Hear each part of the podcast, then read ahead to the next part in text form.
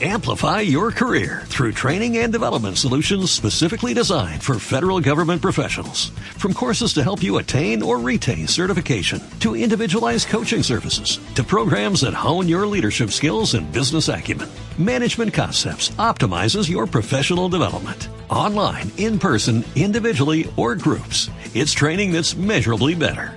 Learn more at managementconcepts.com. That's managementconcepts.com. Personas, valores, conocimiento, ideas, excelencia. Este es un recurso realizado por porfineslunes.org. Voy a empezar presentándome yo y ya después vosotros decís vuestro nombre, de dónde venís, por qué habéis elegido este eh, taller, ¿vale? Así que mi nombre es Loida, ya lo he dicho antes, pero soy malagueña, creo que más o menos casi todos lo sabéis. Eh, pero desde hace siete años vivo en Barcelona.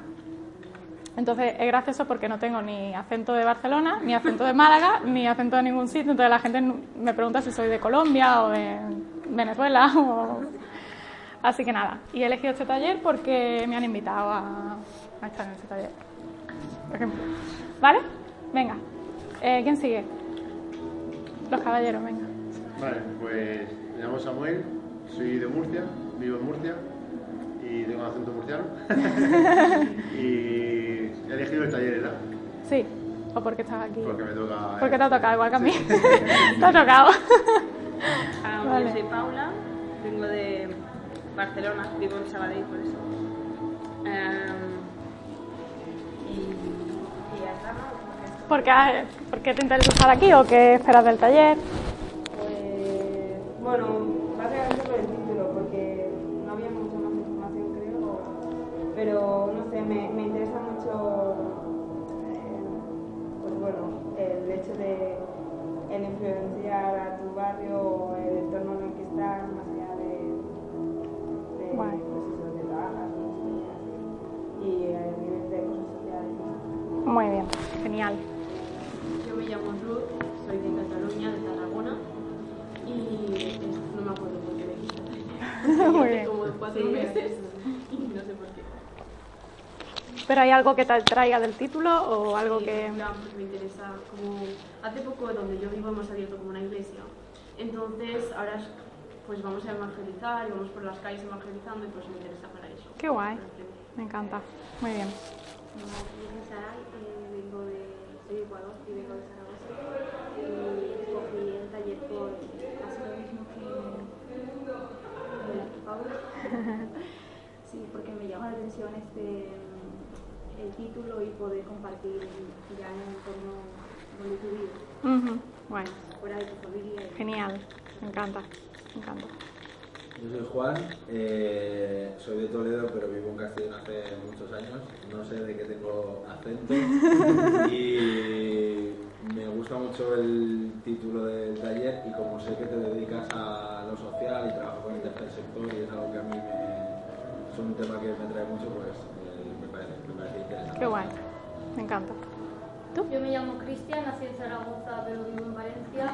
Y elegí ese taller porque venía solo. Ah, muy bien. Me encanta. Hola. Qué bien, me encanta. Bueno, yo me encanta la- lo que estáis diciendo del por qué elegisteis el taller y me encanta escuchar que no estáis pensando solo en vosotros mismos, sino en cómo podéis alcanzar a otras personas, a vuestro barrio, a vuestra comunidad y creo que eso es, para mí, es una de las cosas que nos definen como cristianos, eh, es nuestra identidad, ¿no? Una vez que hemos conocido a Jesús, pues poder alcanzar a otros eh, con el mensaje de Jesús. Así que como podemos hacer participación, quiero preguntaros, con este título de Transforma tu barrio, transforma tu ciudad, ¿cómo defini- definiríais transformar? ¿Qué, qué pensáis, qué imagináis, qué sabéis? ¿Cómo definiríais transformar?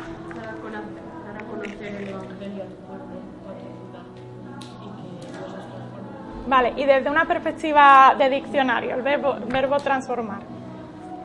¿Qué pensáis? Cambio.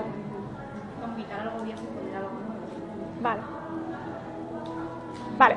Esta es el- la definición que yo he escogido transformar, es una definición del diccionario, dice que es hacer que algo cambie o sea distinto, pero sin alterar totalmente sus características esenciales, ¿vale? Creo que queda bastante claro, ¿no? Es querer cambiar algo, querer modificar algo, pero sin cambiar la identidad original. Así que quiero poneros tres ejemplos de lo que no es transformar, ¿vale? Y así vamos a empezar definiendo un poquito lo que es el concepto de transformar. A ver si me ayudáis con esto. ¿Qué es esto? ¿Alguien lo sabe? A lo mejor no sabéis cómo se llama, ¿no? El exeo, el exeomo. En Zaragoza, precisamente, ¿vale? No sé si sabéis, pero fue una pintura, la verdad que no tengo apuntado de qué siglo es, pero una, una mujer del pueblo eh, pues decidió restaurarlo, ¿no? Eh, transformarlo. Y resulta que para mí esto es una definición de lo que no es transformar, ¿vale? ¿Por qué? Porque no está eh, guardando las características esenciales de lo que esa pintura fue. Vale, otro ejemplo, a ver si suena este. No sé si lo conocen todos. Bueno, esto también es un ejemplo de. Este es de Cádiz. Esto es una, se llama la Torre de Matrera y es una torre del siglo IX, ¿vale? Entonces, un arquitecto muy conocido, que de hecho le dieron un premio por esta restauración, decidió restaurar la torre del siglo IX, he dicho XIX antes, del siglo IX, pero hizo esta modificación como muy moderna. Obviamente, pues todo el pueblo y toda la gente le criticó porque no conservó, de alguna manera conservó lo esencial, pero no dejó ver la identidad de lo que, de lo que fue. Y por último, que esta a me hace muchas gracias, cuando la encontré me hizo muchas gracias, es que creo que, bueno, son buenos ejemplos, ¿no? Esto era el original, ¿vale? Esa Virgen con, su, con el niño Jesús. Esto es, se llama la Virgen María, es de Canadá, y después un artista pues lo restauró, lo transformó y le puso esta cabeza que no tiene nada que ver con el original, ¿vale? Para mí esto es, un, es una buena definición visual de lo que no significa transformar, ¿vale? Cuando pensamos en que queremos cambiar nuestro barrio, nuestra ciudad, nuestra comunidad, no podemos pensar en quitar la esencia, la identidad de lo que es nuestra comunidad, ¿vale? No podemos pensar en venir con una mente como pasó, por ejemplo, con la conquista de América, ¿no? Una mente de occidente y querer hacer que toda la cultura pase tal como nosotros lo hemos hecho, hablando un poco de términos históricos, porque nos cargamos las cosas, ¿vale? Se trata de conservar la identidad, eh, la, la, cultura, lo que es, obviamente trayendo el reino de Dios a ese sitio, ¿vale? Quitando todo lo que no queremos que esté y lo que Dios no quiere que esté y lo que quiere hacer nuevo, ¿vale? Así que cuando hablamos de transformar, para mí estas cosas son súper, súper interesantes y súper importantes porque eh, lo tengo aquí escrito, creo que lo veis bien. Eh, nunca desde la crítica, vamos a transformar nunca desde la crítica y siempre desde la compasión. Nunca desde el juicio y siempre desde el amor. Y nunca desde la frustración y siempre desde la esperanza. Para mí, cuando nosotros como cristianos venimos con una perspectiva o con un pensamiento crítico o de juicio o un pensamiento frustrado y desde estas tres cosas queremos provocar un cambio, lo que estamos haciendo es transformar erróneamente, transformar de esta manera. No estamos restaurando bien, estamos transformando a nuestra manera y no estamos conservando la esencia. ¿Vale? Así que siempre que pensamos en transformar, tiene que venir desde unos ojos de compasión, desde unos ojos de amor y desde unos ojos de esperanza. ¿Vale? O sea, no, no podemos decir, vamos a eh, evangelizar o cambiar el barrio pero porque estamos frustrados con la gente, porque lo hacen todo mal, porque son fatales, porque son pecadores, porque y estamos frustrados con la gente, sino vamos a alcanzar el barrio, vamos a transformar el barrio porque tenemos compasión, porque somos capaces de ver con los ojos que Jesús ve a la gente más allá de su pecado, de lo que hagan mal, somos capaces de traer una mirada de amor. ¿Está bien hasta aquí? ¿Alguien tiene alguna duda? Lo bueno es que me podéis interrumpir, hacer comentarios, ¿vale? Cualquier cosilla me, me lo decís. Entonces, para mí, una de las preguntas que han marcado mi vida, yo me convertí con 16 años y esta pregunta realmente hace un, antes y un después en mi, en mi vida como cristiana, ¿vale? Y os la quiero hacer a vosotros. ¿De verdad crees que puedes cambiar el mundo, transformar el mundo? Y para mí es una pregunta que no es adaptable, o sea, para mí es tal cual. ¿Crees de verdad que puedes cambiar el mundo? Obviamente no tú, yo no hablo de tú, yo, Loida, no hablo de yo, porque yo obviamente que no puedo cambiar el mundo. Pero nosotros como cristianos con Jesús podemos cambiar el mundo, podemos llegar a influenciar al mundo de tal manera que de verdad cambiemos la realidad que hay y no solo lo físico hablo, sino lo interno, lo espiritual. ¿De verdad crees que puedes cambiar el mundo? Yo creo que es una pregunta, como he dicho, muy personal, pero que es importante que vosotros y vosotras tengáis la respuesta clara en vuestro corazón. ¿Soy de verdad Em, creo de verdad que Dios me puede usar para hacer algo en este mundo que es diferente, cambiar el mundo. Y para mí este versículo respalda mucho de lo que para mí ha sido mi decisión personal, de creer que sí puedo cambiar el, mundo. Y vuelvo a repetir, no como Loida, yo no tengo nada especial, al revés, soy un desastre por todos lados, desde poner el PowerPoint este que no sé, no sabía ni ponerlo y tengo muchos más fallos, pero sí creo que Jesús me puede usar a mí y el Espíritu Santo y Dios me pueden usar a mí para cambiar y para transformar las realidades que nos están bien y traer su reino. Y decía que esto para mí ha sido muy importante porque cuando tenía 16 años que conocí a Jesús, eh, yo estaba tan emocionada, o sea, obviamente cuando conoces a Jesús, todo literalmente se vuelve de color. Todo era blanco y negro antes, de repente todo como que toma una nueva perspectiva. Y, y, para mí conocer a Jesús fue algo increíble y espero que para vosotros también. Y yo quería cambiar el mundo. Cuando conocí a Jesús fue tanto el impacto para mí que dije, es que necesito cambiar el mundo con este mensaje. Y recuerdo que en la comunidad en la que estaba, que en la iglesia en la que estaba en esa época, cuando compartía con los jóvenes, yo, imaginaos, recién llegada, recién convertida, y cuando compartía con los jóvenes, literalmente se reían de mí, me decían, Loida, tú no puedes cambiar el mundo, no puedes, y eran como que me cuestionaban, y eran mis líderes, era gente que, que tenía mucha más experiencia como cristianos que yo, y eso me marcó, porque por mucho tiempo pensé que no, que no podía cambiar el mundo, y que estaba simplemente destinada o, sí, o llamada pues a ser parte de una iglesia, ir a la, una reunión los domingos, a la reunión de oración y a los grupos de jóvenes, a hacer cuatro cosas más y ya está. Pero fue una revelación personal que, que Dios me dio, ¿no? El, el poder entender que, que, estamos llamados a algo más. Y creo que Jesús es claro y creo que este versículo a mí me encanta porque me corrobora esto, ¿no? Que como hablaban de los discípulos, los que han revolucionado el mundo entero, han venido aquí, han llegado aquí. Este, este, es un versículo que está hablando de los, de los discípulos. ¿Está bien hasta aquí? ¿Alguien tiene algún comentario? ¿O alguien me quiere decir algo? Por favor, mientras bebo agua.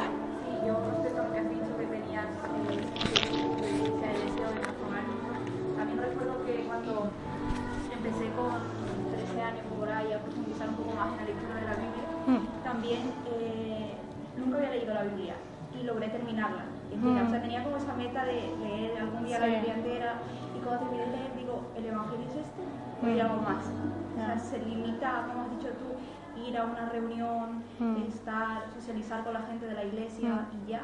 Pero yo, o sea, y por eso estoy aquí, porque creo que hay algo más, no es solamente la vida en comunidad, sino con nuestras acciones fuera, a la mm. gente que, que estamos alrededor, de nuestra comunidad de vecinos, eh, donde estudiamos, supermercado.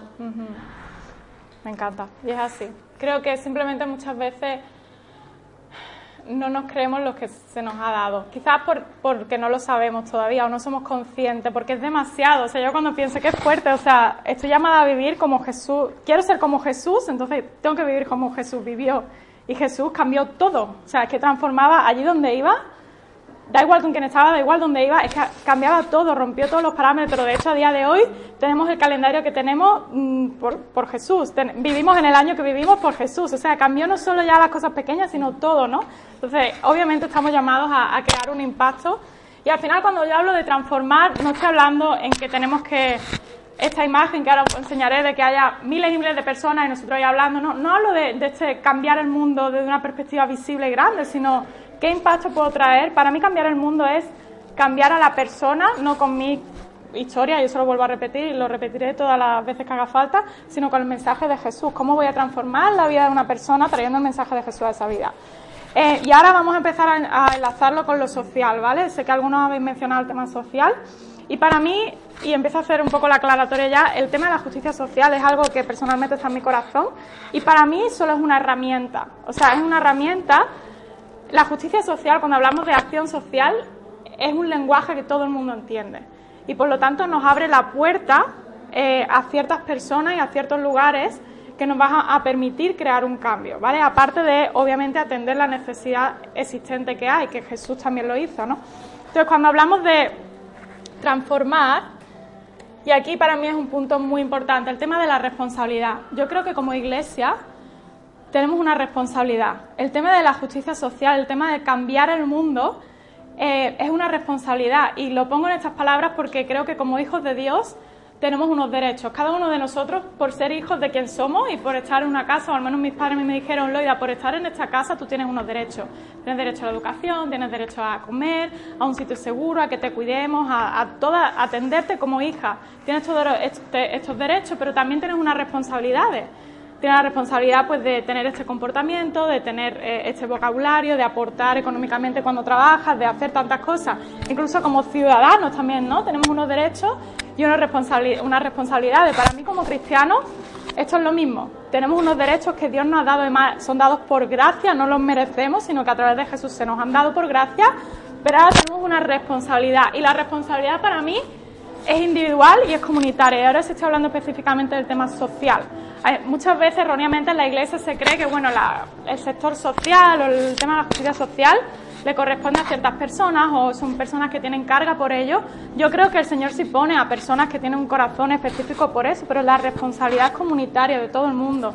Y para mí este es un versículo que eh, cada vez que quiero incomodarme, que lo hago bastante a menudo, incomodarme a mí misma, abro este versículo de Miqueas 6.8 que dice, es que fijaos, Dios que me encanta cómo habla, porque habla tan claro, o sea, pone cada palabra, dice, ya se te ha declarado, o sea, ya se te ha dicho lo que es bueno, ya se te ha dicho lo que de ti espera el Señor, o sea, de ti espera, Dios está esperando que hagamos estas cosas que Él nos dice, dice, practicar la justicia, amar la misericordia y humillarte ante tu Dios. Y Dios es súper claro con lo que espera de su pueblo, y sabéis que en Isaías también encontramos varios pasajes que nos hablan en Mateo, en Lucas, hay, hay muchos pasajes donde Jesús y Dios a lo largo de toda la Biblia nos habla de que esto es lo que espera de su iglesia, ¿vale?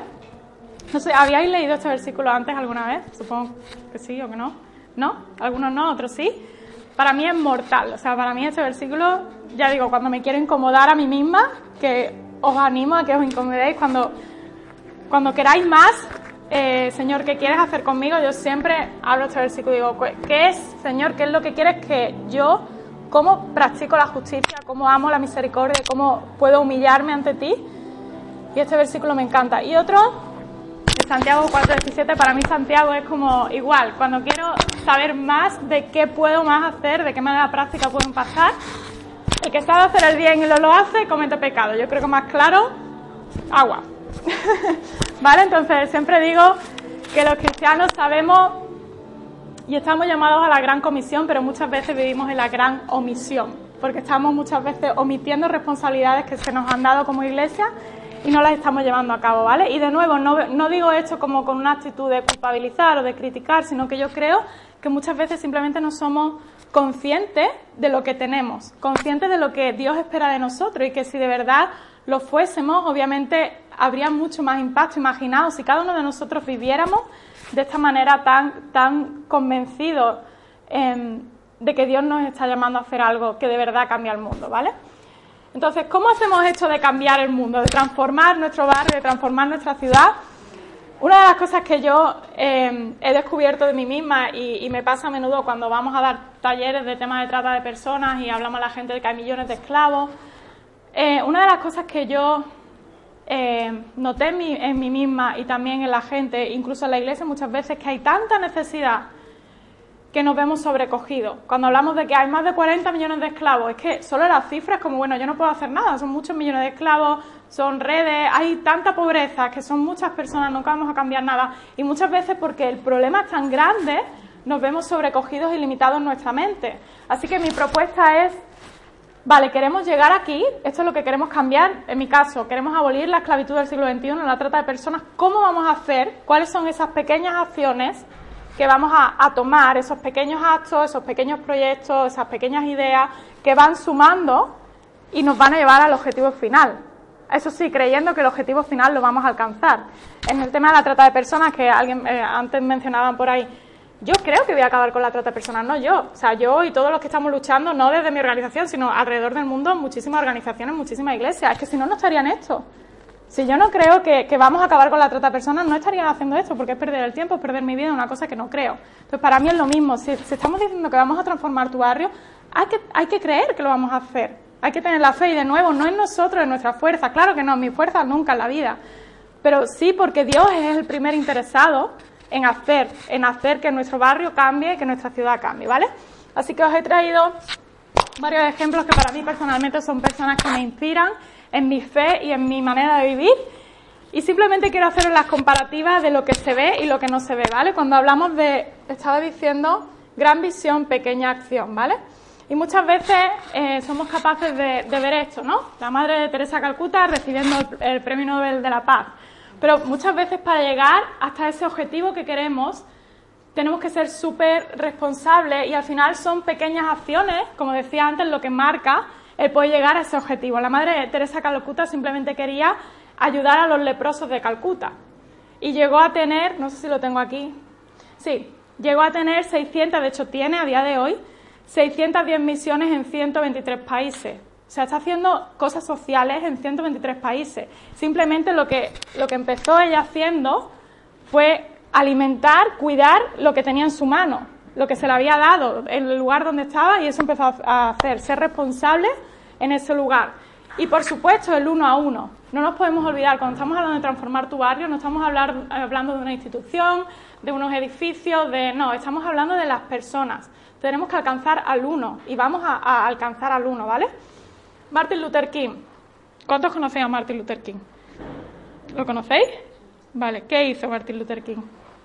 Así nos despertamos. Más o menos, no hace falta que me ponga las palabras súper técnicas. Bueno, lideró el, movimiento por los derechos civiles, ¿no? Por los derechos de los negros. Exactamente. Hasta el punto de que lo asesinaron por ello que lo asesinaron. ¿Y cambió las cosas o no cambió las cosas? Hay mucho que cambiar todavía. Fue un empujón, desde luego, de un empujón histórico. Sí cambió, sí, las cosas. Y para mí el punto es lo mismo. Eh, con esta foto simplemente os quiero enseñar que muchas veces somos capaces de ver esta imagen, ¿vale? Personas que cambiaron el mundo, que transformaron sus comunidades, ¿vale? Vemos esta imagen, miles y miles de personas de manera histórica, afroamericanos y también eh, americanos de blanco, todos reunidos ahí por una sola causa y wow, qué pasada lo que hizo y cuánta gente podemos encontrar así, ¿vale? He cogido estos ejemplos porque para mí son característicos, simplemente. Pero debemos recordar que todo empieza por pequeñas acciones. Este hombre llegó hasta ahí muchas veces, eh, y, obviamente no llegó él solo, o sea, había toda una comunidad de iglesias, de personas que lo acompañaban, pero él empezó predicando en su iglesia, bautista, era pastor de una iglesia, su padre era pastor y él también siguió con todo eso y se trata de las pequeñas cosas que podemos hacer. Y os quería traer estos ejemplos simplemente por eso, porque muchas veces nos vemos sobrecogidos por lo que queremos hacer, vamos a cambiar las cosas, pero ¿cómo lo hacemos? Se trata de ir paso a paso, poco a poco, siendo fiel con lo que tenemos ahora en la mano, pero sin perder la visión de lo que queremos alcanzar. ¿Está bien? ¿Hasta aquí? ¿Queréis decir algo? Alguien que me dé un poquito de feedback. Va, que lo podemos hacer.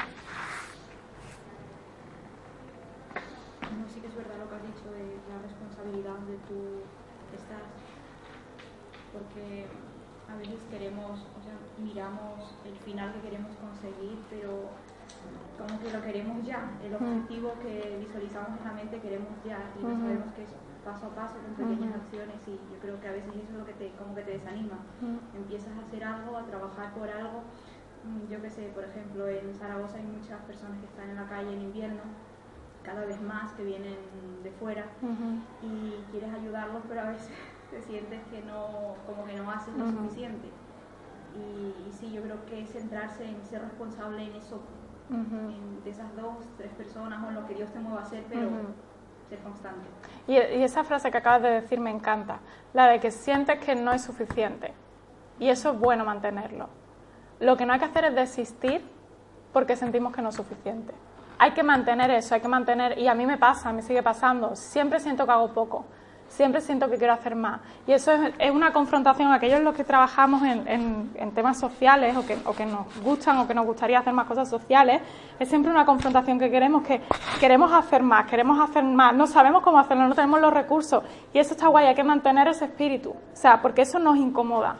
Y yo siempre digo, esta es una frase que siempre repito cuando estoy en cualquier sitio, nosotros como cristianos estamos aquí para acomodar a los incómodos e incomodar a los cómodos. Y nosotros tenemos que ser los primeros incomodados. Si estamos cómodos en lo que estamos haciendo, algo no estamos haciendo bien. Si estamos bien en nuestro proyecto social, en nuestra iglesia, está todo cuadrado y estamos súper cómodos en, nuestros ambientes, algo no está bien. necesitamos vivir incómodos.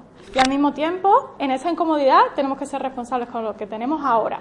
Porque si no, no vamos al poder. Si no somos, si no somos capaces de manejar esto de aquí, esta cantidad, no vamos a ser capaces de manejar esta cantidad. Y esto es así con todo, ¿no? Yo creo que también es un principio bíblico, ¿no? Fuiste fiel en lo poco y te pondré más, ¿no? O el, no sé cómo el versículo exactamente, pero bueno, cuando Jesús habla de, la parábola de, donde reparte los talentos.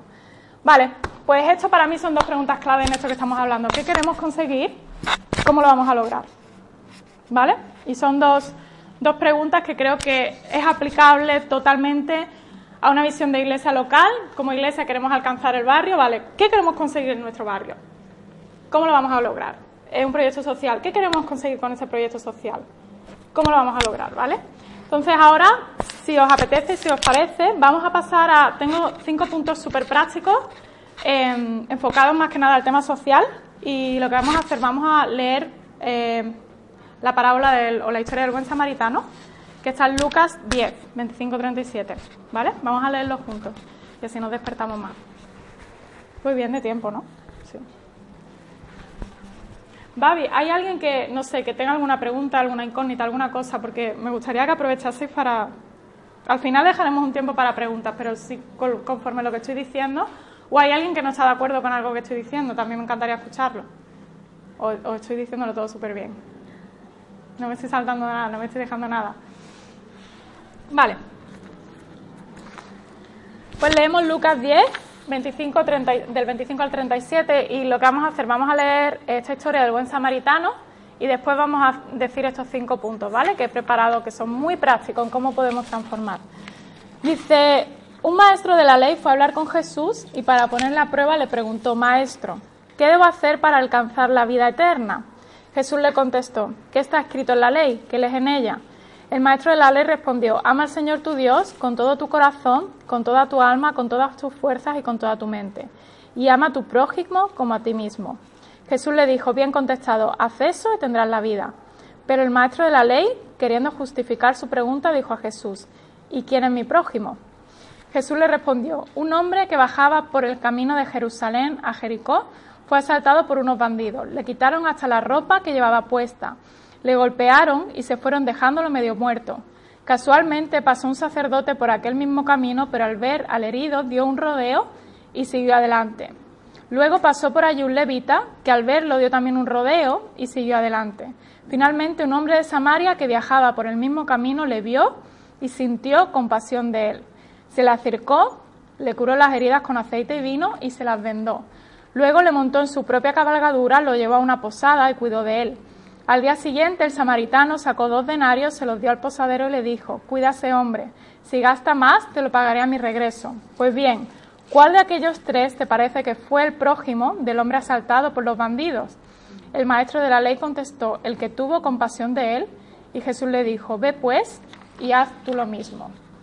Vale, es una historia que hemos leído muchas veces, que no sabemos casi de memoria, y de esta misma quiero sacar cinco puntos prácticos, ¿vale? Eh, creo que hay mucho contenido, que se puede exprimir muchísimo esta historia. Yo siempre la leo y siempre saco algo nuevo. Así que la primera para mí es conoce la necesidad, ¿vale? Ya sí quiero que tengamos el enfoque en de qué manera práctica podemos transformar nuestro barrio y transformar nuestra ciudad, ¿vale? Podemos hacer un proyecto social, podemos trabajar con personas, podemos lo que queráis aplicar en vuestro espacio de cómo voy a cambiar el mundo estas son las cinco cosas prácticas que quiero daros, ¿vale? Eh, conoce la necesidad. ¿Quiénes son los más necesitados? necesitados?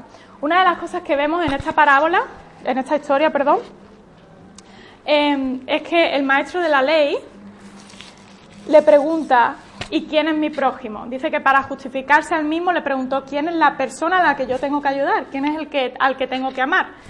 Y una de las cosas muy interesantes que yo creo que se conoce poco de lo que Jesús hace en esta historia es que cambia el significado del, de prójimo, ¿vale?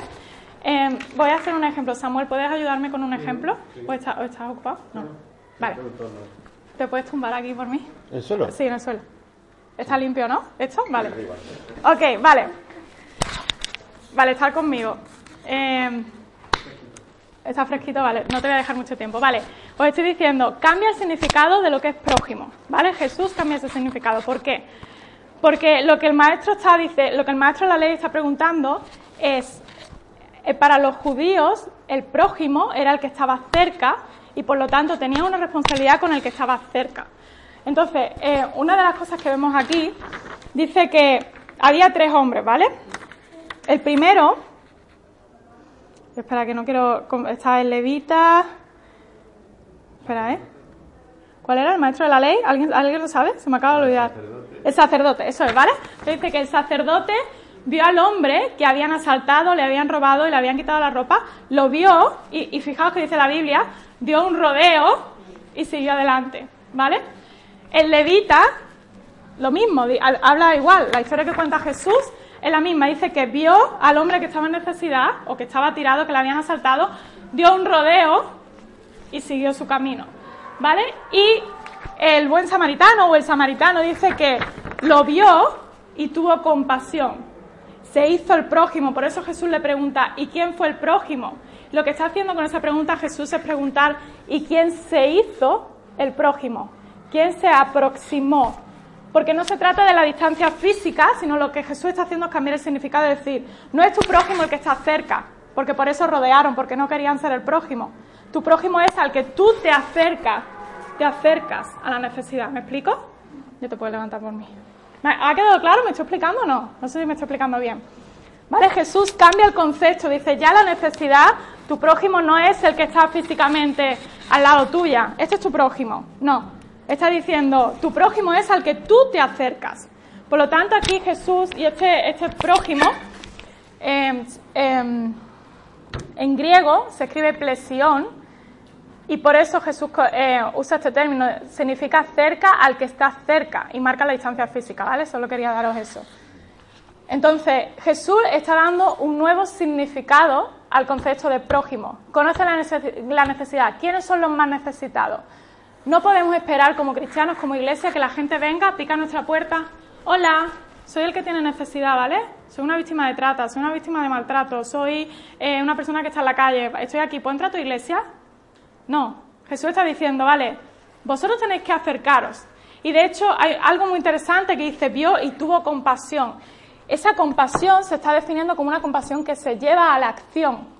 Si no, es compasión. Si la compasión no se lleva a la acción, no es compasión. Es tristeza, es empatía, es pena, pero no es compasión. Lo que marca aquí al samaritano es que se acercó a este hombre, ¿vale? ¿Me estoy explicando con esto? Así que varias preguntas, eh, o lo que quiero decir con esto, ahora os digo las preguntas, es que nuestra responsabilidad como iglesia, como cristianos individuales y colectivamente, como decía antes, esa palabra de responsabilidad, es acercarnos nosotros, sin excusa, sin prejuicio. Da igual lo que hagan los demás, da igual lo que digan los demás, da igual lo que la sociedad nos diga. Si hay personas en necesidad, no podemos esperar que las personas vengan a nosotros. Nosotros tenemos que ir, eso es lo que está diciendo Jesús, ¿vale? Algunas preguntas que quiero que os llevéis a casa y que quizás pues podáis responderlas. Eh, ¿Quiénes son a los que nadie está atendiendo? ¿Quién es ese colectivo de personas en nuestro barrio, en nuestra ciudad, en nuestro país, a los que nadie está atendiendo? Y me gustaría, de hecho, que me dierais alguna respuesta ahora. La segunda también. ¿Quiénes son los más desplazados de nuestra sociedad? ¿Qué pensáis? ¿Quiénes pueden ser?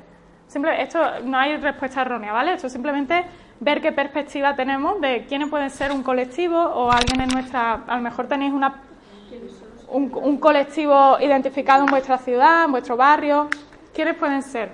Ya digo, no hay error, porque quizás cada uno identificamos necesidades diferentes todas son importantes, ¿vale?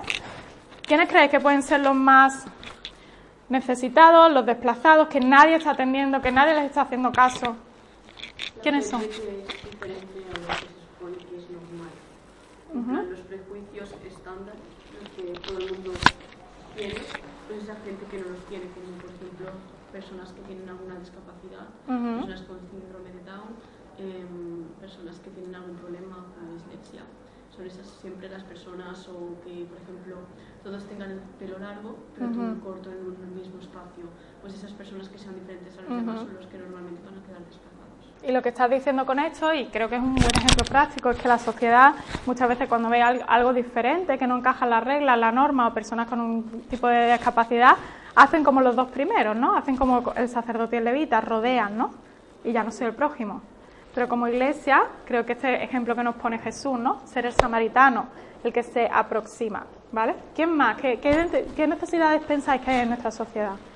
Creo que esta de discapacitados es una cosa interesante y, y es una necesidad, obviamente. Aquí ya digo, no hay error, quizás algo que está en vuestro corazón. Mira, yo tengo una carga por esto porque creo que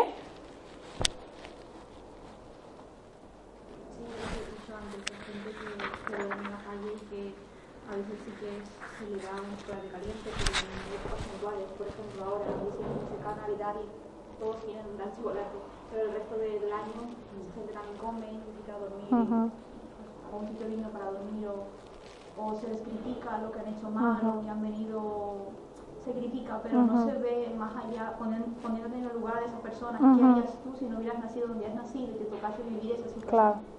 Entonces también creo que no seas insuficiente. Muy bien. Sí, creo que las personas en situación de sin hogar son una de las cosas que... Ahora os daré un truco que a mí me sirve para identificar cuál es la necesidad de mi país, de mi sociedad. Ahora, ahora lo doy, pero quiero escucharlo antes. Pero yo estoy contigo en que creo que las personas en situación de sin hogar son uno de los colectivos más desatendidos, más allá de lo físico. Porque creo que hay una atención física, una aproximación física, em, pero no hay un acompañamiento. Y como decía la Madre Teresa Calcuta, y como sabemos por todo lo que hablaba Jesús, eh, la pobreza no es solo una pobreza material, es una pobreza espiritual, es una pobreza del corazón. Y esa es la que más cuesta cubrir. Y ese es el tipo de pobreza que tenemos en nuestra sociedad. Porque hoy nadie muere de hambre en nuestra sociedad. Pero sí hay gente que muere solo. Eso es un. Me la atención a veces. Mm, me voy a pasear por la ciudad de Castellón y veo mucha gente sola y normalmente tiene rasgos pues, de estar alcoholizada o tener adicción, eh, una adicción con el alcohol, mm. pero hay como mucha gente muy sola a nivel sí, más emocional o espiritual y, me parece que eh, nos, estamos, nos los estamos dejando por el camino. Una sociedad que va cada vez más hacia, o sea, somos hiperindividualistas, pues hay mucha gente que se está quedando sola. No sabría cómo encajar este colectivo, porque no, no, sé ni siquiera si hay una característica, hay alguna mm. característica común, pero no son ni un grupo de edad, mm. ni creo que haya una problemática mm. común. Entonces, habrá algo común, ¿no? Pero pero hay mucha gente eh, muy sola y muy mal este tipo de gente que te cruzas con ellos notas que están en situaciones eh, depresivas muy fuertes. Y... Totalmente. Pero eso puede ser que sea cuando detonan, cuando la persona hace pop porque no aguanta el ritmo de la sociedad o lo que sea, al final cada uno dice eso, ¿no? A lo mejor unos tiran a, la bebida, unos tiran a, a, mil cosas, porque, pero creo que puede ser precisamente cuando alcanzan el top, y rompen, no, no, no aguanto el ritmo, se quedan o no sé qué pasa y simplemente se quedan como fuera de lo que es la sociedad, lo que, lo que nos marca la vida, el ritmo de las cosas. Totalmente, estoy totalmente con lo que estáis diciendo. ¿Tú vas a decir algo? yo creo que Dios ya nos dice que la gente que no está con Él está muerta en realidad. Aunque no lo se vea espiritualmente, no tienen nada. Y creo que todo el mundo intenta encontrar algo que les dé fuerza para seguir en plan, por ejemplo, de que sean las drogas, por ejemplo, mm. ya están creando una dependencia de algo, necesitan algo para vivir y mm. eh, lo que no saben es que Jesús es eso que necesitan y ellos lo intentan buscar a partir de cosas mm. que no les van a ayudar. Totalmente. Totalmente. Eh, es muy interesante todo lo que estáis diciendo y lo que acabas de aportar. Yo no sé si queréis decir algo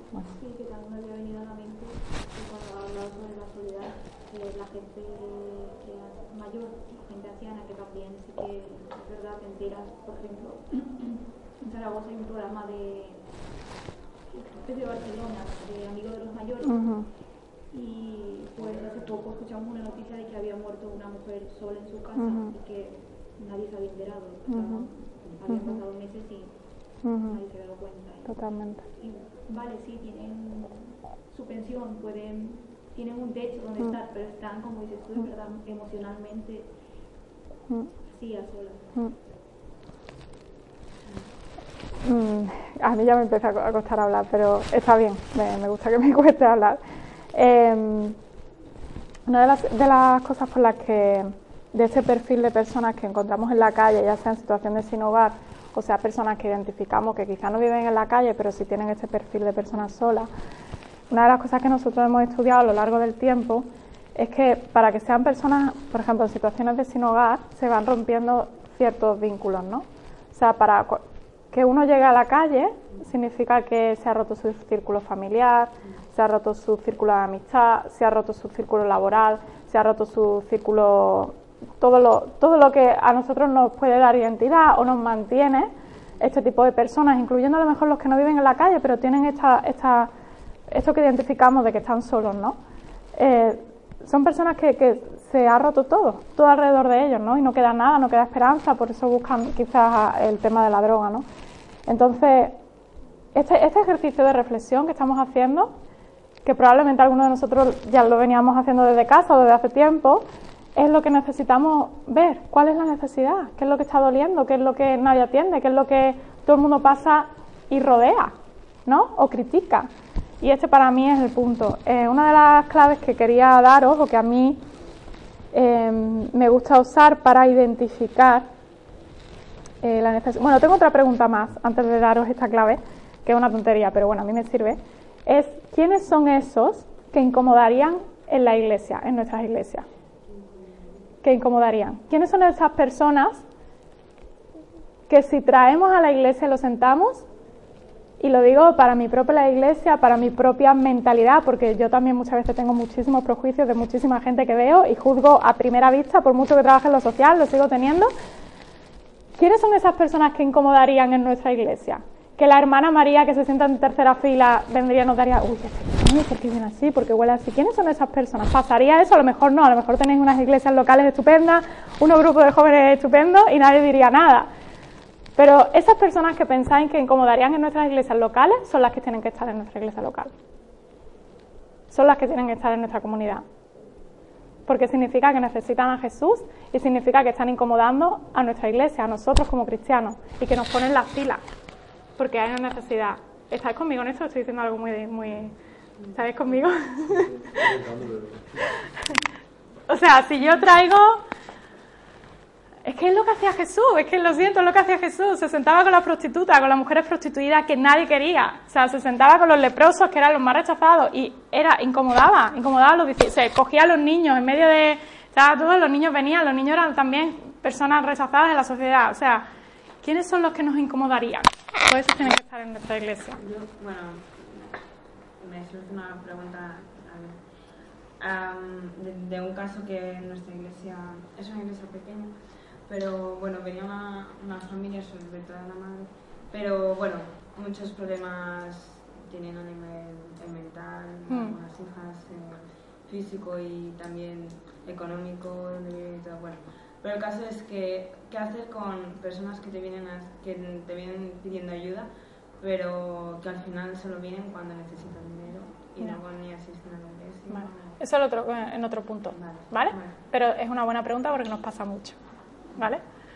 Em, lo tengo un poquito más adelante. Vale, la clave que os quería dar no se me olvida. Si ves que se me olvida, me lo recuerda. Pero es una buena pregunta y siempre sale cada vez que doy un taller de algo así. Siempre sale, así que.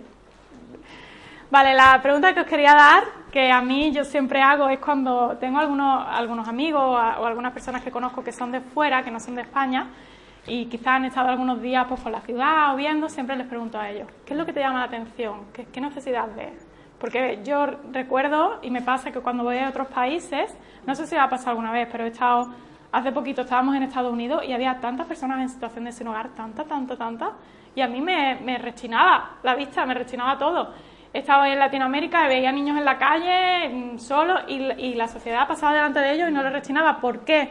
Porque nos acostumbramos a la necesidad y por lo tanto ya lo normalizamos, ¿vale? Entonces, una buena pregunta para hacer a personas que vienen desde fuera o que están de visita o que viven aquí pero son de otros países, ¿qué es lo que te rechina a ti socialmente hablando cuando lo ves? ¿Vale? Así que esto creo que es un tip. Y estas preguntas os animo a que si tenéis la oportunidad, pues si no lo habéis hecho hasta ahora, que probablemente muchas de vuestras iglesias ya estén haciendo cosas sociales y estén activas en, cuanto a lo que estamos hablando, bueno, quizás la podéis sacar en algún punto, y renovando, cuando hagáis un proyecto, pues todas estas cosas son reflexiones, ¿vale?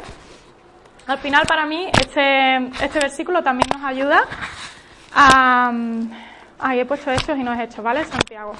Está mal la referencia, pero es un versículo de Santiago. Eh, creo que es Santiago 4 es eh, la religión pura sin mancha delante de nuestro Dios, el Padre es esta, ¿vale? Lo que quiero resaltar de este versículo, que me parece increíble, es atender a los huérfanos y a las viudas, ¿vale? Santiago habla de los huérfanos y las viudas porque eran los más necesitados de la sociedad y, subrayo eso porque es saber quiénes son los huérfanos y las viudas, ¿vale? Adaptar este versículo a nuestro contexto y decir cuál es, cuál es la necesidad.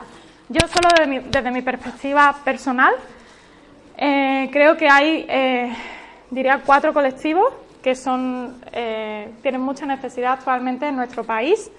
Uno, como hemos mencionado, son las personas en situación de sin hogar, creo que tenemos un problema con este tema. Otros son las personas mayores. Efectivamente, hay muchas personas que mueren solas, que están solas, que no tienen familia, que no son atendidas, que son mal atendidas por sus familiares muchas veces. De hecho, yo tengo un vecino, esto es una, historia personal, no la tengo apuntada en ningún sitio, pero lo comparto con vosotros. Tengo un vecino que nos acabamos de mudar al piso que estamos desde hace unos años y yo estaba limpiando la puerta porque estaban haciendo obra, la puerta de mi casa, la del piso, de fuera. Y estaba todo lleno de polvo, ¿vale? Entonces estaba limpiando la puerta y vi que el vecino también, yo sabía que era un señor y no lo conocía de nada, pues también estaba su puerta sucia. Así que yo limpié mi puerta y como vi que la del hombre estaba sucia, pues pensé, digo, le voy a picar la puerta para que sepa que le voy a limpiar la suya, ¿vale? Que por lo que sea me escucha de ruido, se asuste y se líe, porque no nos conocíamos de nada, no nos habíamos cruzado, yo acababa de llegar allí, ¿vale? Entonces le piqué al timbre y le dije, hola, ¿qué tal? Me presenté, soy la vecina, bla, eh, simplemente le voy a limpiar su puerta, porque es que está muy sucia del polvo. Y el hombre, no, por favor, que no, que... Y, y fue muy fuerte porque nos acabamos de conocer hacía cinco segundos. Yo simplemente había pegado su timbre para decirle que, que, le iba a limpiar la puerta, que yo estaba limpiando la mía, no me importaba limpiarle la suya. Y el hombre literalmente se puso a contarme toda su vida un señor que está solo, no tiene pareja, eh, según él cuenta, pues tiene hijos, pero los hijos no quieren saber nada de él, tiene nietos, los nietos no quieren saber nada de él.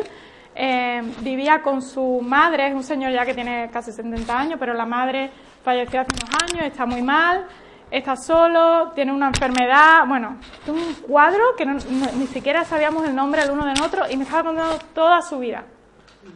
Y yo estaba ahí con el trapo en la mano, vestida limpiando el pobre, ¿sabes? Y era como, ok, eh, vale, y eso me. O sea, esto que estábamos hablando se me vino encima, porque no puede ser, o sea, ahí enfrente de mi casa, este señor vive solo, no tiene a nadie. Y literalmente yo siempre le digo a mi marido, el día que este señor fallezca, vamos a ser los únicos en enterarnos. Es que no tiene a nadie más. Entonces eso para mí fue una llamada de atención súper fuerte de que es una realidad, es una realidad y es muy fácil decirlo, es muy, fácil como también decía la Madre Teresa Calcuta, yo hablo mucho de ella porque hay muchas cosas prácticas que a mí me, explotan la mente. Pues decía, no está de moda hablar de los pobres, pero no está de moda hablar con los pobres. Pues esto igual, ¿no? Está de moda hablar de la necesidad, pero no está de moda estar con la necesidad, ¿no? Entonces, para mí el tema de la tercera edad también es un, colectivo que hay, hay algo que podríamos hacer como iglesia en España. La tercera cosa, que muy poca gente lo sabe, son eh, los niños que están en centros, ¿vale? En centros de acogida. Hay muchos niños, a ver, no somos un país que tengamos una gran necesidad, pero sí hay muchos niños que están en centros de acogida.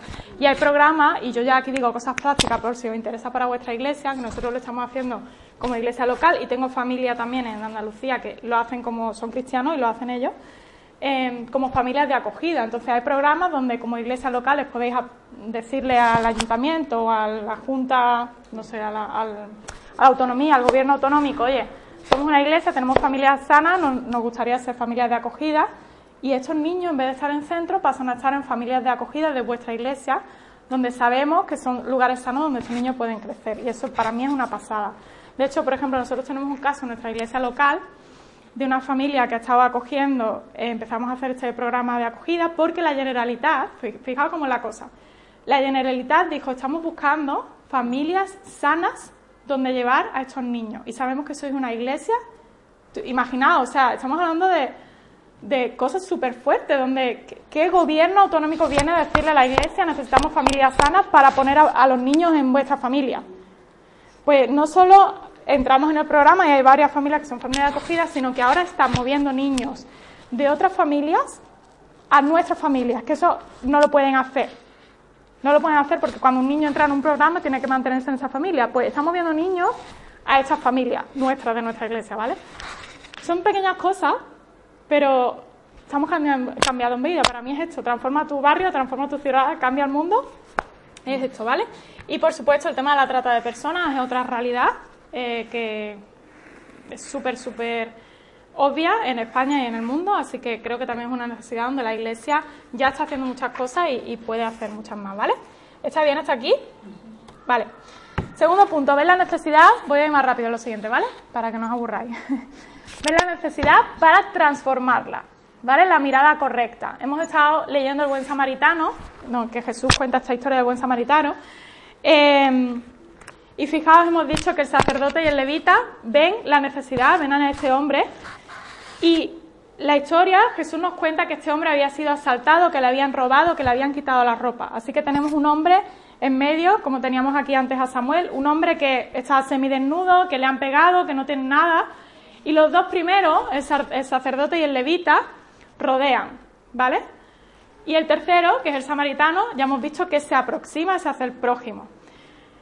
Los dos primeros hombres vieron con prejuicios, porque no pensaron que era un hombre en necesidad, pensaban que era un hombre que les iba a robar, porque el camino de eh, Jerusalén a Jericó era un camino donde normalmente asaltaban y robaban. Por lo tanto, lo que Jesús está diciendo es que los prejuicios no permitieron a estos dos hombres pararse ante la necesidad. Sin embargo, el samaritano no vio con esos ojos de prejuicio, tuvo la mirada correcta, una mirada de compasión, y eso fue lo que le permitió acercarse, ¿vale? Esta frase creo que lo define mucho mejor y esto es lo que necesitamos aplicar a nosotros como iglesia, como cristianos, ¿vale? Los dos primeros hombres pensaron, si me detengo a ayudar a este hombre, ¿qué me va a pasar a mí? El buen samaritano invirtió la pregunta y dijo, si no me detengo a ayudar a este hombre, ¿qué le va a pasar a él? ¿Vale? Y creo que esto es lo que tiene que marcarnos, esta segunda frase obviamente, como iglesia. Si no hago nada, ¿qué le van a pasar a estas personas? Si no hago nada por estas personas que están en la calle, solitarias y que vemos perdidos, no es que me va a pasar a mí. O sea, que me van a agredir, me van a criticar, me van a voy a fallar, me van a decir que no, me van a mm, revolucionar una reunión de la iglesia. ¿Qué nos va a pasar a nosotros? No se trata de lo que nos va a pasar a nosotros, se trata de lo que, lo que le va a pasar a esa persona si no la alcanzamos, ¿vale? Con el mensaje correcto, con el mensaje de Jesús. Otra frase, si juzgas a la gente no tienes tiempo para amarla, ¿vale? Lo que estoy diciendo con todo esto al final es que necesitamos tener un ojo de compasión. Cuando afrontamos la necesidad social, no podemos ir con nuestros propios prejuicios pensando que esa gente está ahí porque quiere, que esa gente está mal, porque son unos desgraciados en su vida y no saben hacer nada, porque no quieren trabajar, porque X, X razones, quizás, y quizás es verdad, quizás es verdad que, están ahí por X razones y llevamos razón en nuestro juicio, pero no es la mirada que Jesús tendría de compasión y no es la mirada que Jesús ha tenido sobre nosotros. Porque Jesús no ha visto de loida, ha hecho esto mal, hizo esto mal, sigue haciendo esto mal, sigue pecando en esto, sigue mintiendo en esto, sigue mirando así, sigue teniendo ta, ta, ta. No, eso de mí, e incluso cuando es cierto. ¿Vale? Así que, ¿qué ojos de compasión vamos a tener? ¿Está bien hasta aquí? ¿Se está entendiendo? Vale, perfecto. Esa es muy clave. ¿Qué puedo hacer para transformar? ¿Vale? ¿Qué cosas prácticas puedo hacer? Y antes lo he eh, mencionado eh, un poco al principio, pero aquí lo veo tan claro cuando Jesús lo cuenta la historia del buen samaritano. Dice que el buen samaritano, samaritano perdón, usó aceite, vino y cargó a esta persona en su burro, ¿vale? O en el animal que llevaba. Usó lo que tenía en ese momento, aceite, vino, que además eh, es un es un paralelismo muy fuerte también con lo que Jesús hace con nosotros, ¿no? Y, los símbolos que ha representado, también me parece muy interesante. Pero bueno, lo que está eh, eh, explicando Jesús en esta historia, que además pensaba es una historia que Jesús mismo intencionalmente está contando, así que nos da muchas revelaciones de lo que Él quiere y espera de nosotros. Usar lo que hay en tu mano. ¿Qué es lo que hay en nuestra mano? esas necesidades que hemos estado viendo, ¿qué es lo que hay en nuestra mano? Venga, vamos a hacer un ejercicio práctico, así no soy tan aburrida hablando. ¿Qué podemos hacer por estas personas que hemos hablado, que han salido aquí? Personas en situación de sin hogar. ¿Qué es lo que podríamos hacer ahora? ¿Qué hay en vuestra mano ahora? cuando digo en vuestra, pensad en vosotros mismos y en vuestra iglesia o en vuestra comunidad, en vuestro grupo universitario, en lo que sea. ¿Qué podemos hacer ahora? acercarnos a ellos y darle, ofrecerles, por ejemplo, una Biblia, una invitación a que vengan a la iglesia. ¿Qué más? No sé. Por ejemplo, decir, me vengo todos los miércoles aquí contigo una hora, te invito un café. Y eso sería más incómodo todavía, eso lo he hecho yo personalmente y me encantaba. Una época que eh, trabajaba eh, repartiendo el periódico hasta el 20 minutos, cuando era universitaria, tenía 10.000 trabajos de estos cutrecillos. Y cuando terminaba, que terminaba como a las 8 de la mañana porque tenía que repartirlos antes, era la hora, todo el mundo iba al trabajo, como me ponían en una iglesia en medio de Málaga, me ponían ahí como en la propia ciudad, en una iglesia que pasaba un montón de gente y se sentaban las personas en situación de sin hogar conmigo a pedir en la iglesia, porque sabían que pasó mucha gente por ahí. Entonces cuando terminábamos, no íbamos todos juntos, entonces tenías que ver a todas las personas, era muy gracioso, que yo me río porque era muy gracioso, al señor que pedía con su sillita de ruedas que vivía en una tienda de campaña en el monte de no sé dónde, bueno, a todas las personas que estaban pidiendo ahí, y nos íbamos a la cafetería y ellos me invitaban, ellos hacían de sus monedillas que habían sacado, ellos me invitaban a mí. Pero es una imagen que me encanta, porque no se trata de, bueno, pues mira, como estás aquí pidiendo, me voy a venir, me voy a sentar aquí contigo los miércoles, ¿vale? No, es que te voy a sacar de tu realidad y te voy a traer a la cafetería donde todo el mundo se sienta y voy a hacer que la gente esté incómodo y me voy a sentar contigo y te voy a dignificar como persona y voy a hacer que en vez de tomarte el café en la calle frío en un vaso de plástico, te lo tomes en una tacita caliente y hay un buen ambiente alrededor tuya. Entonces, este tipo de cosas son las que tenemos que cambiar nuestra mente, ¿vale? Lo estoy improvisando, pero, pero me encanta cómo vamos a hacer todo este tipo de cosas, ¿vale? ¿Qué más? ¿Alguna idea más?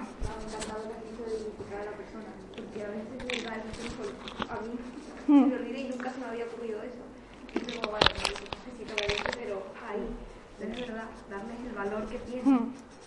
Y la realidad es muy fuerte, porque muchas veces le vas a extender una invitación a hacer algo que normalmente no, y nosotros hemos invitado, seguimos invitando mucha gente a, nuestra iglesia local y muchos te dicen no porque huelo mal, no porque no tengo la ropa para ir. Y eso te deja ver cómo ellos se sienten. Y, esa, y el cómo ellos se sienten parte es por cómo la gente les mira.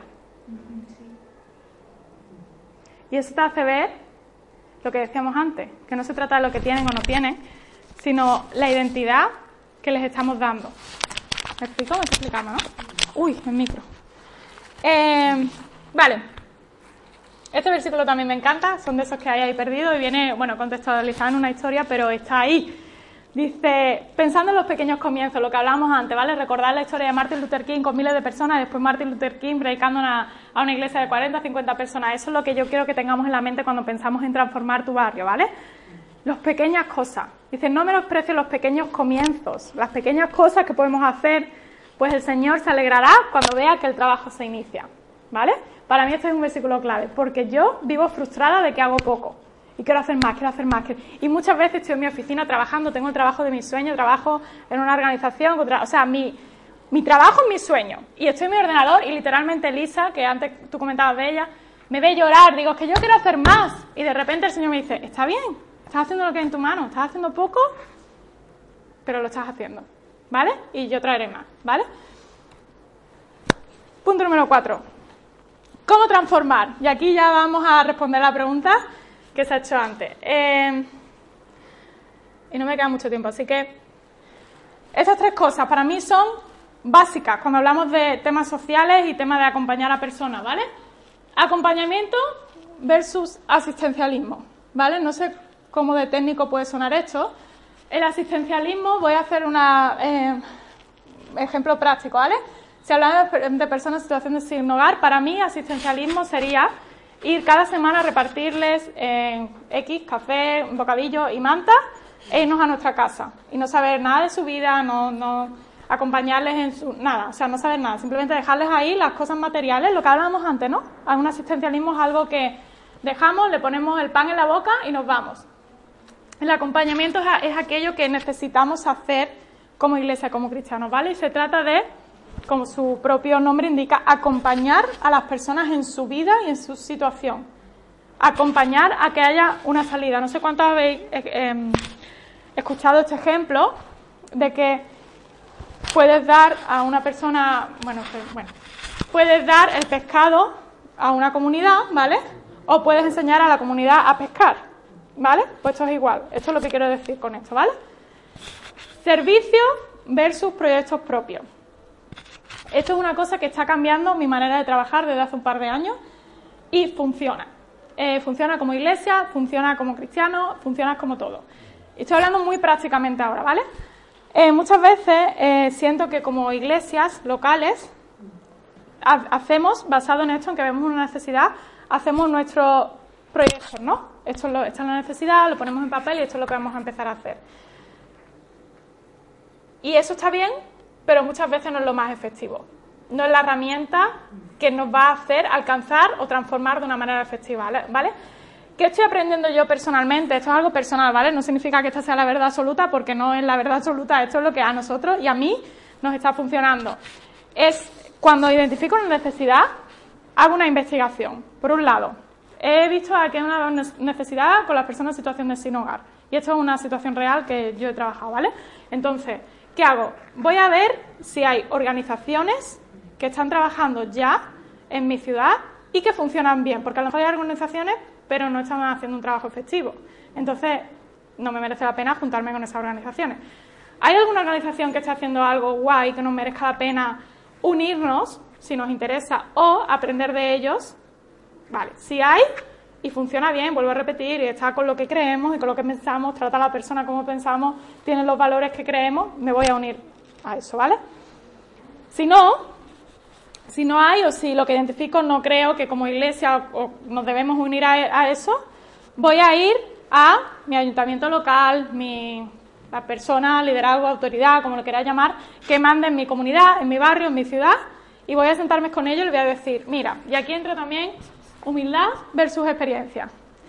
Mira, somos X, soy X persona, hemos visto esta necesidad, eh, sabemos que estáis haciendo esfuerzos por esto, ¿cómo podemos ayudar? Esa es la clave. Humildad quizás no tenemos experiencia, eh, no venimos aquí a corregir, no venimos aquí a criticar, porque es una de las cosas que todas las asociaciones que van con algún político, yo últimamente tengo la oportunidad de reunirme con políticos y gente así, y he estado en mesa redonda, con su hace dos semanas estábamos en una mesa redonda, el subdelegado del gobierno de Lleida nos invitó a un café, ¿vale? Todas las organizaciones, bueno, cuatro o cinco, Cruz Roja, Comisión Obrera, UGT, ¿verdad? Nosotros ahí plantados, no sabíamos qué hacíamos, y todo el mundo criticaba porque esto está mal, porque vosotros no estáis haciendo esto, porque falta dinero, porque... Y nosotros escuchando. Ok, ok, llegó nuestro turno. Bueno, queremos agradecer, queremos agradecer que estamos aquí, que nos habéis invitado, queremos agradecer que estáis teniendo esta iniciativa. Nuestra actitud como cristianos es súper importante.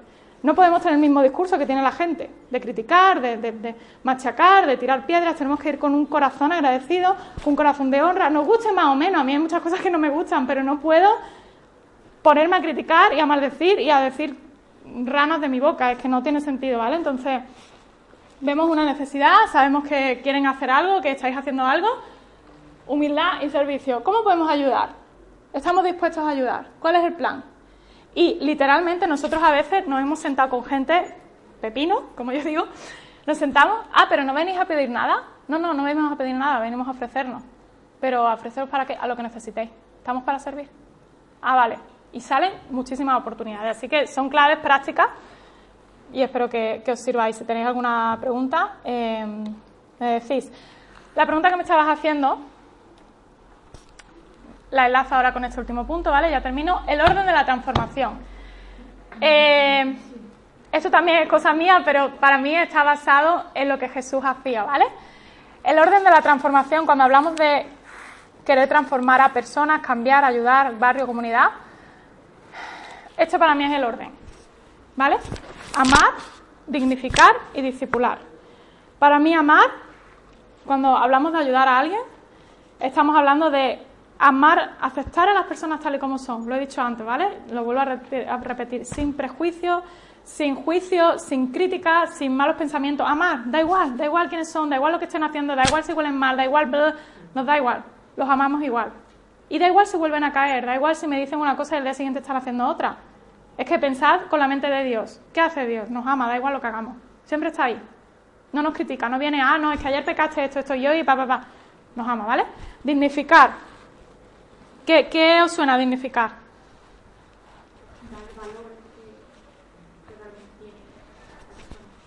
¿Cómo qué? O sea, un- no sé.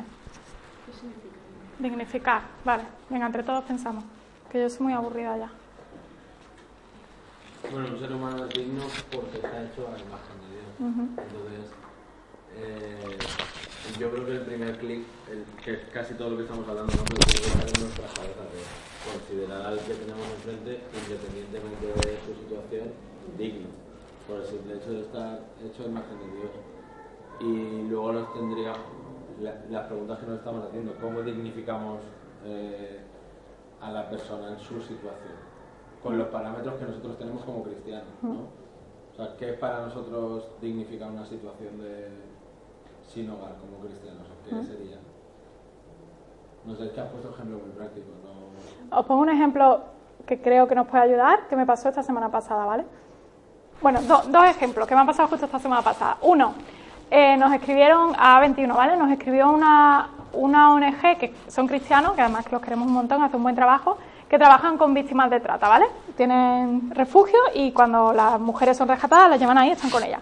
Nos escribieron, mira Loida, que es que esta Navidad, entonces nos gustaría eh, enviar una, que, que enviéis a las chicas por Navidad una carta, pues felicitándoles las Navidades.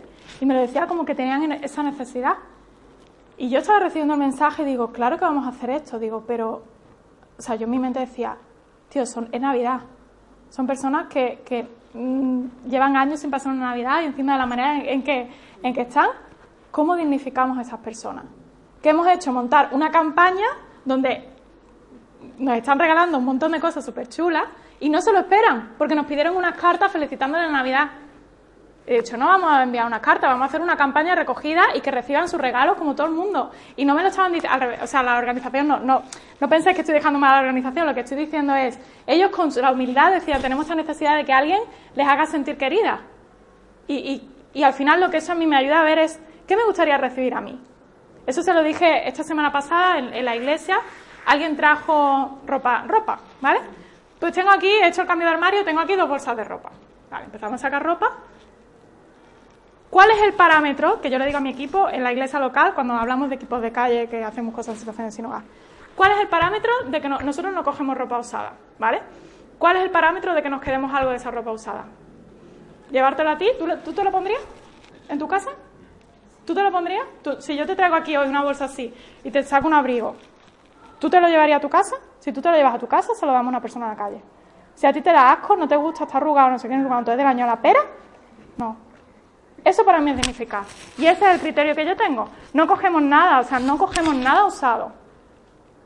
Otra cosa es que me traigas una cosa que la has usado dos veces, está bien, tú te lo pondrías para ir a tu instituto, a tu universidad, a tu trabajo, entonces sí. ¿Vale? Eso para mí es dignificar. ¿Y discipular? Va, ¿qué es discipular?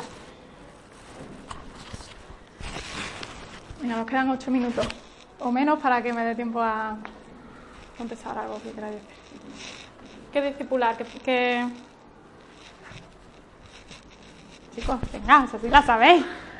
Más o menos. enseñar eh, y seguir a la persona, o sea, enseñar con constancia. Vale, me ¿sabéis? parece flipante el- cuando pienso en discipular el ejemplo de Jesús. O sea, compartir la vida. Jesús compartió la vida. Vale. Ya está. No... o sea, No sé, total. Tendríamos que, pensar que, que significa en la práctica, ¿no? Pero a veces pensamos en discipular como una actividad. Ya. De 7 Sí. a 9. Sí. Discipulado de 7 a 9. No, no, no, no, ojo. Que los ejemplos que tenemos bíblicos y no bíblicos que han funcionado han sido compartidos. Vale, ahora hago una pregunta. ¿Discipulaba a Jesús en este orden? O sea, ¿discipulaba, dignificaba y amaba? ¿Me estoy explicando? O sea, ¿cuál, ¿cuál era el orden que Jesús trabajaba con su gente? Con su gente, no hablo de los discípulos, sino con la gente, mejor dicho. Sí, ¿cuál- qué pe- o sea, lo que estoy diciendo es, me da la impresión que a veces como cristianos o como iglesia, y aquí estoy siendo un poco crítica, pero bueno, no pasa nada, no pasa nada, pensaba que lo escuché. A veces queremos hacer esto. A veces queremos hacer esto. Entras en mi plan, haces lo que yo te digo, después empezamos a, bueno, ya que, ya que estás aquí, pues todo esto es lo que tienes que quitar y todo esto es lo que tienes que hacer para ser un cristiano. Y ya, ahora que me gusta como eres, ya te puedo amar, ya eres parte del equipo, ya eres parte de la iglesia. ¿Sí o no? ¿O no me estoy colando? A ver, estoy diciendo, ¿vale? Entenderme, entenderme, porque yo soy la iglesia, no me, no me critico a mí misma, ¿vale? Pero entenderme. Sí, estoy siendo un poco radical, pero para mí, con este ejemplo que poníamos antes, hay gente, y siempre la va a haber, gente que viene, y yo siempre digo, también le digo a los equipos con los que trabajo, cuando una persona rompe la barrera de pedir, de pedir ayuda, de pedir comida, de pedir ropa, le da igual pedir aquí que aquí. Una vez que pides, te da igual, te da igual. Y muchas veces tenemos este tipo de casos, este tipo de casos de gente que solo viene cuando quiere, que solo viene cuando le van a dar algo, que solo... ¿Qué haga Jesús? No sé, pensemos. No sé, o sea, no quiero, no quiero de aquí sacar una respuesta a este caso, porque yo creo que cada caso hay que valorarlo, ¿eh? Yo no estoy dando una respuesta global. Sí pienso que muchas veces hay que ser claro con la gente. O sea, hay que hablar con la gente porque somos cristianos, pero no somos tontos. A ver, mm, ¿vale? Jesús también ponía a la gente en su sitio cuando lo tenía que hacer.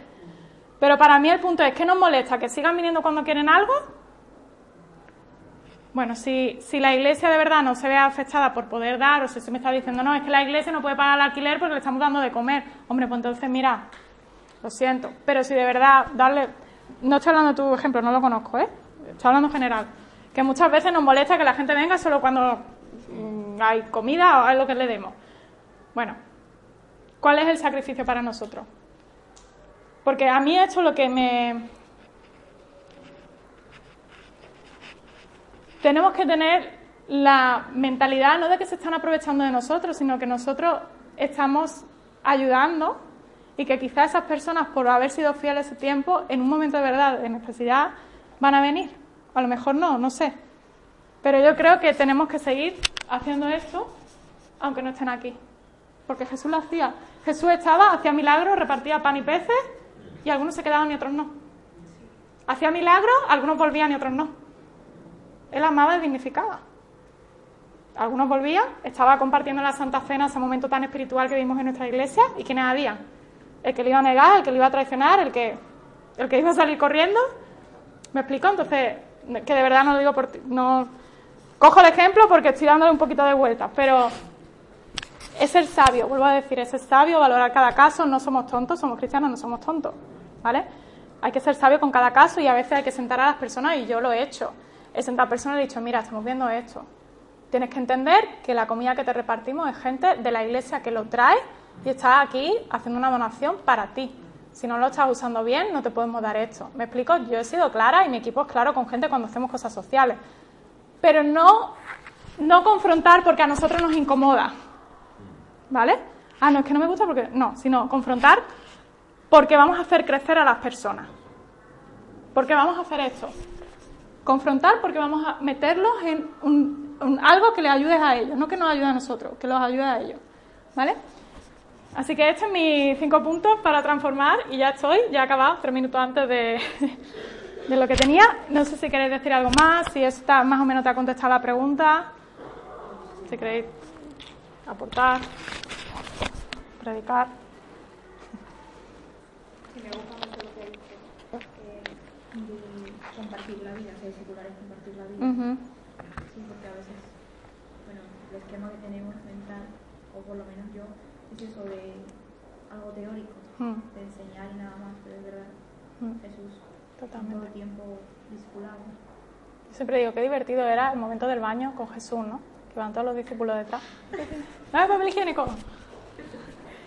Nada, es broma. A mí se me ocurre con lo que has estado comentando, la parábola del hijo pródigo, yo siempre pienso en el ejemplo de que el padre, o sea, el padre abraza, sale corriendo, abraza al hijo tal y como viene y no le ha dado aún la oportunidad al hijo de pedir eh, perdón. Simplemente lo abraza, lo ama y aunque luego va a decir me he gastado toda tu herencia en, en prostitutas o me he gastado toda tu herencia, el padre ya, ya ha pensado cómo va a dignificar Claro. al hijo. Y em, En esa palabra está hablando de sí mismo, para nosotros el ejemplo supremo es Mm. Jesús. El amor siempre va antes eh, del arrepentimiento. Y cuando no puede ir antes es porque me parece magnífico el ejemplo del padre que no preju o sea, se ha gastado toda la herencia, todo el esfuerzo de su vida, por lo menos la mitad de todo el esfuerzo de su vida, y no prejuzga en que se lo ha gastado, ni siquiera le pregunta. Lo ve ¿Y, venir qué- de y quién será y el hermano mayor? ¿Quién será el hermano mayor? Esa, esa es, una muy buena pregunta que nos tenemos que hacer. Que creo que forma parte de lo que tú comentabas de estar incómodos. O sea, la pregunta de ¿seré yo el hermano mayor? O Nos seré, que- el padre, tendré el corazón del padre. Eso es. Nos tiene que estar, nos tiene que estar sintiéndonos incómodos. Cada X tiempo, ¿no? Incomodarnos. Es que hay que incomodarse, en serio. Y a mí personalmente me encanta que estéis aquí. Porque no porque sea mi taller ni porque lo que yo tenga, sino porque me habla de que, de que sois personas que queréis hacer una transformación. Y creo que eso es algo, bueno, que, que como iglesia tenemos que, que alimentar, ¿no? ¿Cómo voy a transformar? Pero de verdad creo que voy a transformar. La primera pregunta es, ¿creo que voy a transformar? ¿O simplemente estoy haciendo un, no sé, ¿Y qué sentido tiene cuando ves una necesidad? ¿Vale? Por ejemplo, en lo típico hemos dicho, ¿no? Eh, yo, por ejemplo, al- en Navidades, muchas veces con el frío, pues organiza un grupo de jóvenes, vamos a salir, llamo a algunos que ya lo suelen hacer más de continuo, cómo lo hacéis, qué consejos, intentamos tener un poco de formación, pero realmente por tiempo, porque al final el, el gran problema es que estamos en el ritmo de la sociedad y nos absorbe, solamente se puede hacer unos días puntuales que tal, dices tú, es que muchísimo frío, la gente está pasándolo ahora peor que nunca, lo pasan siempre mal, pero ahora peor, por lo menos una taza, ¿qué sentido tiene hacerlo 10 días? ¿No? Me refiero, sí, esos 10 te días explico, vale, entiendo. pero si no tenemos ese acompañamiento y todo eso estamos diciendo, eh, yo cuando lo hacía me dicen, vale, si está muy bien esto que estoy haciendo, pero ¿en 10 días qué? ¿O en 5 días? ¿Cuánto tiempo es esto? ¿Una semana? Y te lo dicen porque ya lo saben, ¿no? Y pues, pues mira, pues, pues lo he hecho, he cogido, he comprado mantas y te estoy trayendo a ti y a otros que... ¿Pero qué te están diciendo? ¿Qué crees que te están diciendo con eso? Porque necesitan más. Que, Que necesitan más que... O sea, cuando te dicen, vale, ¿cuándo vais a volver? Claro, que quieren acompañamiento, quieren que esté ahí, que les dé... Pues para mí, el, el- para mí un poco el enfoque, si esto, si esto te, te está doliendo, porque si no lo estarías diciendo, el enfoque es, hay mucha necesidad, no nos podemos ver sobrecogidos, que es lo que decía antes. Entonces, ¿qué es lo que puedo hacer ahora? ¿Puede salir una vez cada dos semanas? Pues una vez cada dos semanas. Pero ¿Una vez al mes? Una vez, claro, es que al ser tan sumamente puntual, al final creo que damos, incluso podemos transmitir una visión que no... Porque hay dice, Bueno, "Claro, pero- ¿Qué quieres? Ahora guay, te echas la foto y, y te vas. Digo, Bueno, da igual, pero es que a Jesús también le decían. O sea, pero al final eso puede tener realmente mm, un, una- un impacto Mira. real. te voy a enseñar qué impacto tiene. Estoy hablando de cinco días, si algo Claro, es que claro, entonces, si estás hablando de cinco días, yo voy a ser aquí un poco jugadora, normal, pero estamos haciendo esto, Pero entonces, ¿qué haces? Esto. No haces nada. esto, Sí. eso nos incomoda.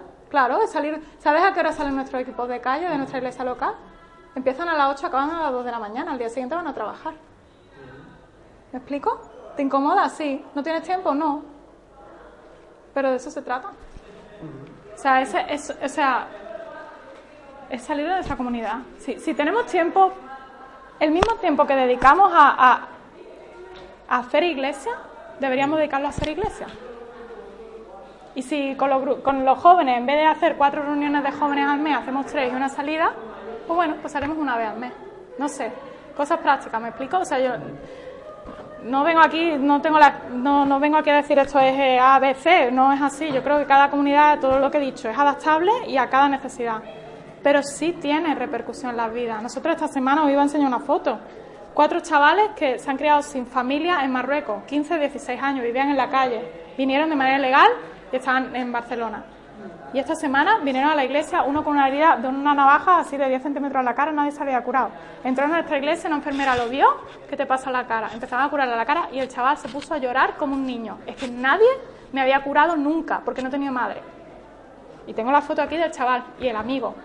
Los chicos en un proceso de, de drogodependencia, esta semana los hemos derivado a un centro cristiano de drogodependencia y están los dos allí. dos chicos musulmanes en nuestra iglesia que aceptaron a Jesús, que se les caía la lágrima porque la gente le estaba curando la cara, se estaban manchando las manos sin saber quiénes eran estos chicos y ahora están en un centro. ¿Merece la pena? ¿Me explico? Y me parece cómo dar un poco, porque a lo mejor tú individualmente pues eh, quieres servir o haces para algún proyecto o algo, pero ¿cómo puedes dar visión a, Mm. o lo que tú dices, crear grupos de, cómo puedes dar visión a, a- en tu iglesia, Mm. poder llegar a, Yo creo que Visión y visión no solamente visión de la necesidad, sino visión también de Pero apoyo ¿Cómo hacerlo? económico para que puedas comprar claro, lo- Pero lo que tú nosotros lo hacemos nosotros, o sea- tú estás dispuesto, pero si solo tú... Claro, yo creo, a ver, es lo que digo, no, no quiero parecer, y cuando hablo así no, no me enfado, ¿vale? Que me apasiona el tema y me pongo así un poco así, pero yo creo que primero es, identificar la necesidad, que habléis, no sé, yo creo que tiene que ser liderazgo, no nos podemos saltar capas y ahora decir, bueno, pues ahora hago lo que me da la gana. No, transmitir, pues creemos que hay esto, que la iglesia puede accionar así y que nosotros podemos, es, es lo que he dicho antes, ponernos al servicio de la iglesia. Yo entiendo que pastores y líderes que están en mil cosas, porque no es que no estén haciendo nada, que están en mil cosas, pues no pueden ponerse a desarrollar un proyecto e irse a la calle, los propios pastores, yo eso lo entiendo. Entonces, ¿cómo nosotros podemos servir al liderazgo en nuestra iglesia? Lo que he dicho antes de sentarnos con el ayuntamiento y todo eso, ¿cómo lo, aplicamos al liderazgo en nuestra iglesia? cómo servimos a la, iglesia, ¿vale? Entonces, si identificamos una, eh, una, em, una necesidad, hablar con nuestros responsables, mira, vemos esto, ta, ta, ta, y después inspirar, dar visión. Tenemos que dar visión de por qué hacemos las cosas. ¿Por qué hacemos las cosas? ¿Por, por lavarnos el alma? No lo necesitamos. Necesitamos llegar a las personas, ¿vale? No sé si... conté- eh, pero es, es visión, o sea, yo cada semana, yo en mi trabajo, que os he dicho, trabajo en temas social, yo cada lunes tengo un equipo, una reunión con mi equipo que todos son voluntarios, en, A- en A21 todos son voluntarios. Yo me siento los lunes y doy visión a cada persona. Estamos haciendo esto por esto, estás enviando un email por esto. Estamos, eh, hay una visión, son pequeñas cosas. Con mi iglesia local, que hacemos proyectos sociales cada semana. Hacemos esto por esto, oramos por esto, vemos vidas esto y compartir los testimonios. Es muy importante. Ya voy tarde, sí. Es importante eh, ver qué, qué nos falta como iglesia y ofrecer soluciones. Nosotros mismos, por Mm. ejemplo, si vemos que la iglesia, nuestra comunidad, no está eh, dada a ayudar a la gente de la calle, por ejemplo, decirle, mira, creo que, por ejemplo, al pastor, Mm. eh, siento carga por esto y bueno, creo que podríamos hacer algo como iglesia y aquí estoy yo y tengo el sábado por la tarde Exactamente. sea, ofrecer soluciones también, porque si solo decimos eso está Exactamente. mal, la gente dice, vale, está criticando. Ese es el si discurso. dices, esto creo que podríamos hacerlo mejor y aquí estoy yo los sábados por la Mm. tarde disponible. Y luego referente a lo que decía él, de que a lo mejor somos puntuales y estamos dando una imagen, creo que va con lo que dijiste al principio, ser responsables con lo que tenemos. Si tenemos Mm. solamente de todo el año, el Mm. mes de diciembre y esos 10 Mm. días que tenemos, pues eso lo hacemos. Claro. Y ir perseverando en eso y quizás más adelante da otra oportunidad. Y si no, y quizá, por ejemplo, una idea práctica que nosotros hacemos es, a veces nosotros no tenemos la capacidad de dar seguimiento a un proyecto, ¿vale? ¿Qué hacemos? Conectamos con una asociación, sea cristiana o no sea cristiana, pero que haga un buen trabajo, que es una asociación que sabemos, pues decimos, oye, mira, por Navidad, Cruz Roja. Cruz Roja reparte manta y, hace una campaña contra el frío. Vale, pues como iglesia, en vez de repartir a lo mejor nosotros las mantas, hacemos una campaña recogida y se lo vamos a entregar a Cruz Roja, ¿me explico?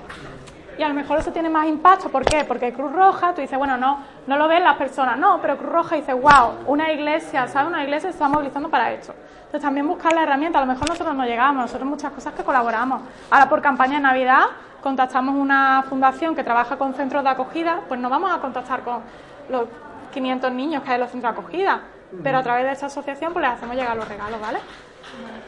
No sé si tenéis alguna cosa más, no me quiero pasar más del tiempo para respetar el resto de lo que viene.